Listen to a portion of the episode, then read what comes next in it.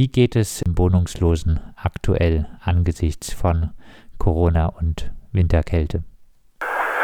Also im Moment ist die Lage, finde ich, sehr, sehr äh, angespannt für die Leute, weil ähm, sie eben draußen keine Option mehr haben, beziehungsweise sie draußen äh, bei den Temperaturen, das war ja auch schon im Frühjahr absehbar, dass es im Winter wieder kalt wird und deswegen äh, dementsprechend äh, die Situation für die um einiges schlimmer ist im Moment und sie äh, krampfhaft auf der Suche sind nach Möglichkeiten zu übernachten. Bei Freunden, Bekannten oder womöglich doch wieder äh, in eine gewalttätige Beziehung zurückziehen oder halt eben dann doch auf der Straße landen. Wie groß ist das Phänomen grob in Freiburg?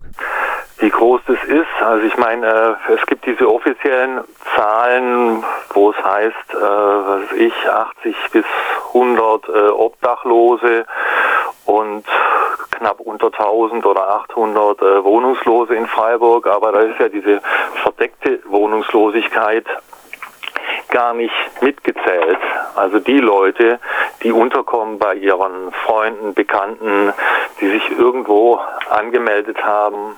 Also bei Frauen denke ich eben öfters, ja, die in gewalttätigen Beziehungen bleiben, bei ihren Freunden, Bekannten und jetzt zu Corona wahrscheinlich noch mehr. Und von daher äh, würde ich die Zahl eher noch höher schätzen, bestimmt höher.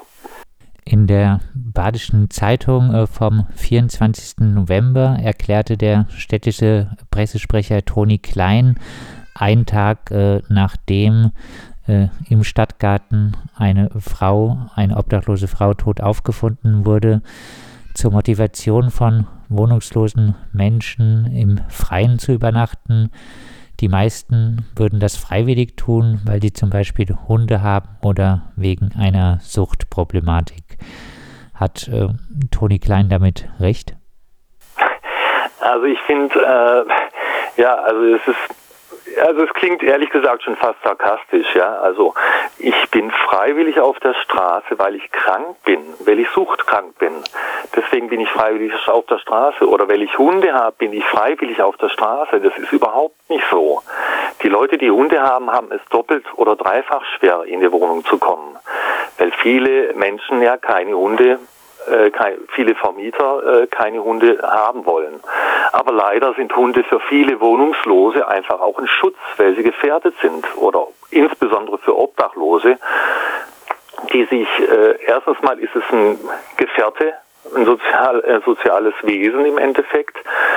Und zweitens mal beschützt es sie draußen auf der Straße. Also ist ganz sicher nicht freiwillig, dass die Leute freiwillig auf der Straße schlafen. Und mit äh, Hunden kommt man dann zum Beispiel nicht in die Unterkunft Oase.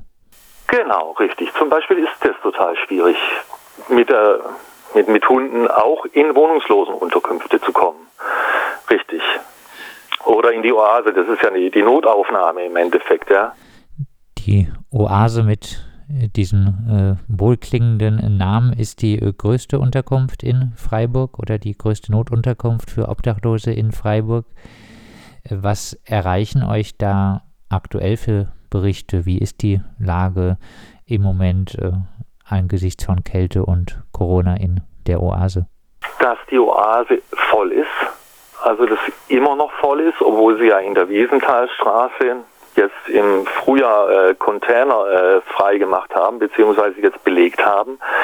Das heißt, wir haben um einiges mehr Wohnungs- Obdach oder Obdachlose äh, hier in Freiburg in der Zwischenzeit. Ja.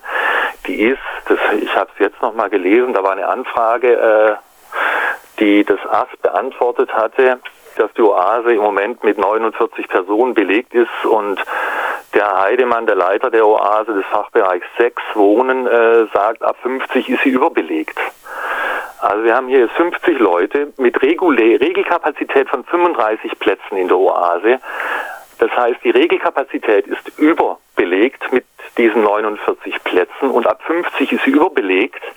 Das heißt, es leben da immer noch drei Leute in einem Zimmer und müssen dann äh, dürfen abends ab 18 Uhr rein und morgens müssen sie wieder aus den Betten raus. Auch was Corona angeht, sind sie natürlich da nochmal doppelt gefährdet, als sich anzustecken im Endeffekt. Ja? Heißt, Abstand halten ist auf keinen Fall möglich. Masken anziehen, wie Sie gerade eben ganz richtig gesagt hatten, äh, Stay at Home ist da wirklich manchmal wirklich eher ein Hohn für die Wohnungslosen. Ja? Der Arbeitskreis Kritische Soziale Arbeit setzt sich auch äh, jenseits der Corona-Krise für den Housing First Ansatz ein. Ein paar Worte zu diesem Konzept. Ja, im Endeffekt äh, haben wir, äh, gibt, es, gibt es gewisse Grundrechte und eins dieser Grundrechte, das auch Deutschland unterschrieben hat, die UN-Charta für Menschenrechte, ist dieses Recht auf Wohnen, dieses Menschenrecht auf Wohnen, ich würde sogar sagen auf menschenwürdiges Wohnen. Artikel 1 Grundgesetz, die Würde des Menschen ist unantastbar. Aber das gilt eben doch nicht, ja, hier in Deutschland.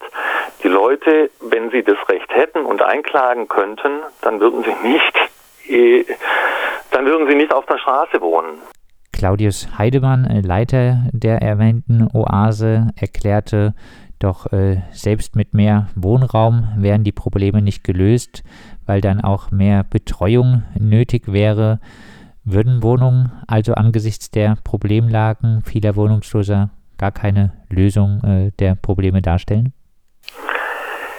Das Problem ist, dass es zu wenig Wohnungen gibt. Also wenn ich jetzt Wohnungslosigkeit habe, dann kann ich das Problem der Wohnungslosigkeit lösen, indem ich Wohnungen zur Verfügung stelle. Und das ist seit Jahren, der soziale Wohnungsbau ist abgebaut worden. Wir hatten hier vor ein paar Jahren, die hatte der Gemeinderat diese 50-Prozent-Quote bei Neubauten eingeführt. Die wurde immer wieder umgangen. Es gab immer wieder Ausnahmen.